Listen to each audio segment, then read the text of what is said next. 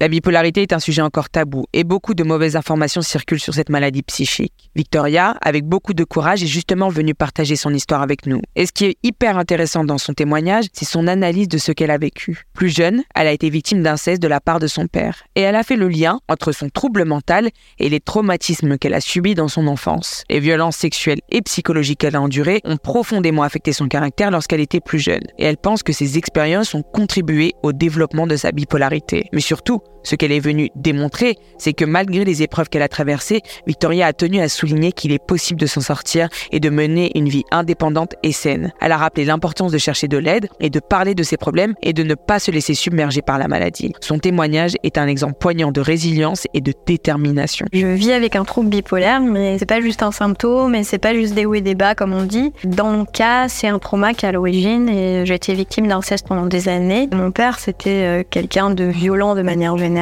avec une emprise sur la famille, avec une personnalité narcissique. Et puis il y a des choses encore plus perverses et, et préméditées, et bien pensées. Par exemple, il y avait des jeux très organisés et en fait, ça faisait que petit à petit, il y avait une dérive vers du pas normal jusqu'à ce qu'on arrive à du viol ou à des agressions très prononcées.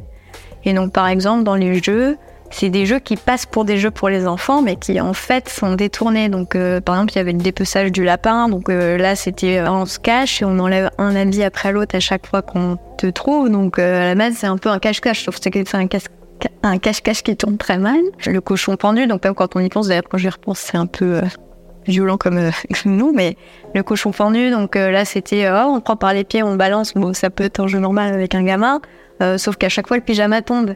Et ça, c'est souvent un exemple que je prends pour dire euh, bah oui, si le pyjama tombe une fois, ça peut arriver. Mais quand tous les soirs on joue au cochon pondu euh, dans le salon et que tous les soirs le pyjama tombe, ça aurait peut-être été bien quelqu'un se poser la question. En gros, quand j'étais quand même encore enfant, vers mes 11 ans, j'ai commencé à avoir des grosses phases de, de, tristesse, mais un peu enfantine encore. Donc ça s'est exprimé comme ça s'exprime chez plein d'enfants, c'est-à-dire que je pleurais beaucoup, que je pleurais à mon lit, que j'avais du mal à dormir. Et moi, j'ai l'impression que de base, j'étais plutôt une petite fille, je pense, euh, gaie, joyeuse, plutôt euh, énergique et, gourmande, quoi, qui avait envie de vivre plein de trucs et qui a vécu des trucs difficiles. Et du coup, je me suis retrouvée un peu euh, coupée en deux, quoi.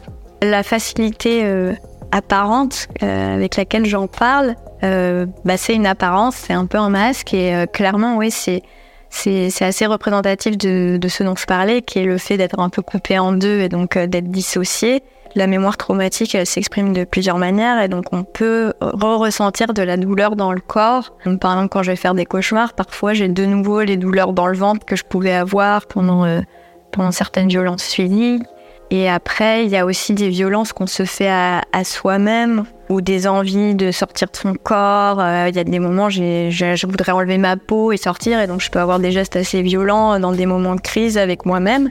Dans mon cas, c'est souvent euh, lié à des crises et qui s'expriment aussi dans la bipolarité. C'est pas forcément le cas de tout le monde, mais par exemple, euh, pour moi, ça peut être des phases où effectivement cette douleur va ressortir de rien hyper intense et qui vont me faire sombrer petit à petit en dépression parce que j'arrive pas à m'en dépatouiller. Ou ça peut être euh, ce qu'on appelle des épisodes psychotiques. Ça, c'est pareil, il y a des gens qui sont bipolaires qui en ont, d'autres qui en ont pas. Ou là, c'est des moments où bah, je perds un peu la, la raison, en fait. Et ça peut être pour le coup en phase de joie maniaque ou en phase euh, au contraire euh, très sombre. Et là, je perds complètement le, le contrôle de moi-même et donc je peux me mettre en danger, euh, avoir envie de me faire du mal ou juste avoir des idées délirantes ou parler à des gens qui ne sont pas là. Enfin, ça, ou avoir des voix, ça s'exprime de plein de manières différentes, mais c'est c'est une perte de contact avec la réalité. Parfois, ce qui a été super difficile à vivre, c'est que ça s'est parfois déclaré à des moments de ma vie où franchement j'allais super bien et j'avais accompli plein de trucs et j'étais épanouie et tout d'un coup, euh, ça dérive vers la dépression. Et après, en général, quand je commence à vraiment être dans la dépression, là, effectivement, il y a plein de choses de mon enfance qui, qui ressortent d'une manière plus ou moins consciente ou pas. J'étais quand même vraiment un peu boulémique de la vie, dans une spirale à 100 à l'heure. À ce moment-là, bah, en plus j'étais ado, donc je pense qu'il y a aussi de toute façon les hormones et les trucs. Et du coup, euh, bah, j'ai repris mon quotidien à faire plein de trucs super. Et en plus, c'était le lycée, donc euh, pour moi, j'étais plus dans l'avenir. Bah, de toute façon, je vais être adulte, je vais partir de chez moi, donc ça sera plus facile parce que je laisserai un peu de mon passé derrière.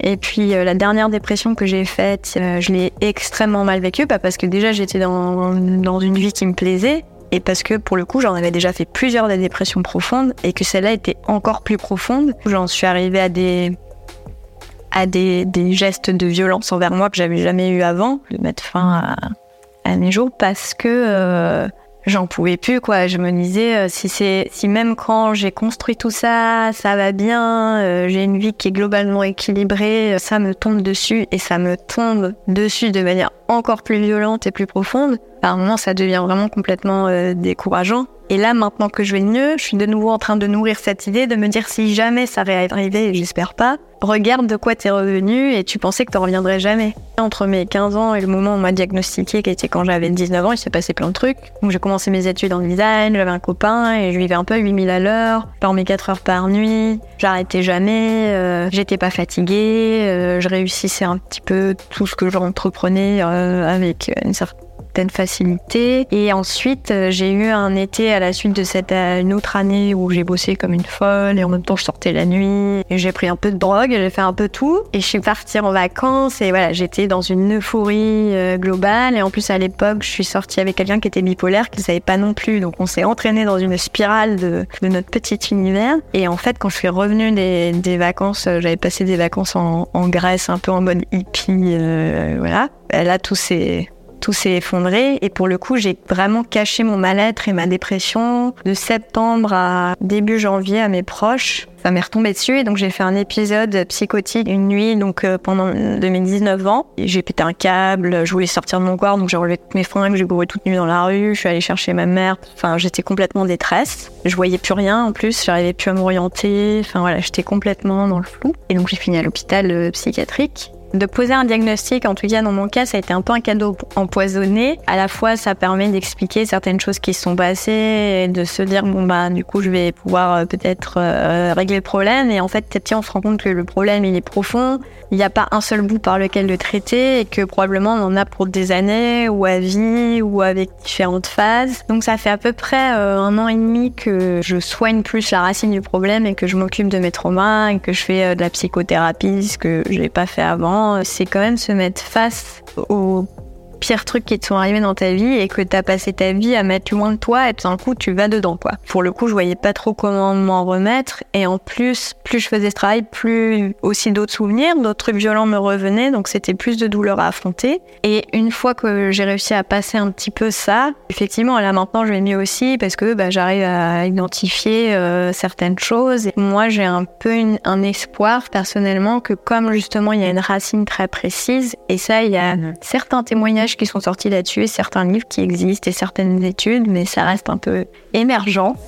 Euh, l'idée de pouvoir dépasser à un moment son trouble et de vivre avec, peut-être avec certaines expressions, mais beaucoup plus légères et sans médicaments. Et ça, c'est vrai que c'est un espoir que j'ai pour moi. Et pendant donc euh, ma dépression euh, hyper profonde, à l'hôpital, ça a plutôt été quand même bien compliqué. Ça s'est pas super bien passé. Et du coup, j'avais vraiment l'envie de me dire, mais il faut une maison en dehors des hôpitaux, il faut un lieu où on peut aller, et il faut arrêter aussi de s'occuper que des moments de détresse, de crise. Et du coup, et germé l'idée de la maison maison.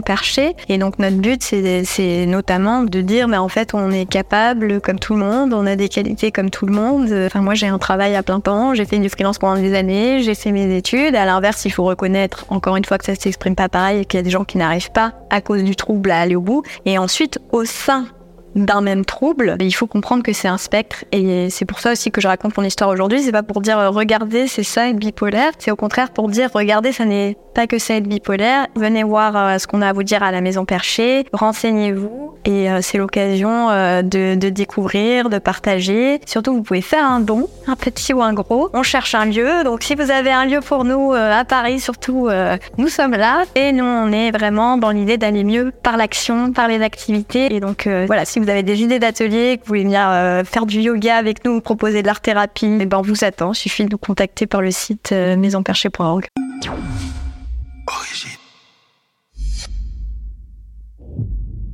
faut savoir que le trouble bipolaire touche environ 1 à 2% de la population mondiale. Il peut se manifester à tout âge, mais il est généralement diagnostiqué chez les jeunes adultes. Il est important de souligner que la bipolarité, contrairement aux croyances communes, est surtout une maladie marquée par la dépression, et il est encore compliqué de diagnostiquer ce trouble. Moi-même, dans mon entourage, j'ai eu de nombreux amis confrontés à des problèmes de diagnostic qui peuvent empirer la situation de la personne touchée par un problème psychique. Il existe toutefois des traitements adaptés aux personnes bipolaires, même si la bipolarité ne se réveille pas de la même manière chez chaque La psychothérapie, la médication, notamment les stabilisateurs de l'humeur, et des ajustements au mode de vie comme une alimentation équilibrée et une activité physique régulière sont souvent recommandés pour aider à gérer les symptômes. Mais en 2023, la recherche sur le trouble bipolaire se poursuit pour mieux comprendre ses mécanismes biologiques et ses causes. Les scientifiques étudient également de nouveaux traitements potentiels pour améliorer la prise en charge de la maladie. Il existe tout de même des groupes de soutien et des organisations dédiées qui offrent un soutien émotionnel, des informations et des ressources pour faire face à la maladie comme la Maison Perchée, dont a parlé Victoria, qui est une grande aide pour montrer qu'avec une gestion efficace et un soutien adéquat, on peut aider les personnes bipolaires à mener une vie épanouissante malgré les défis associés à cette maladie psychique. Il existe aussi par exemple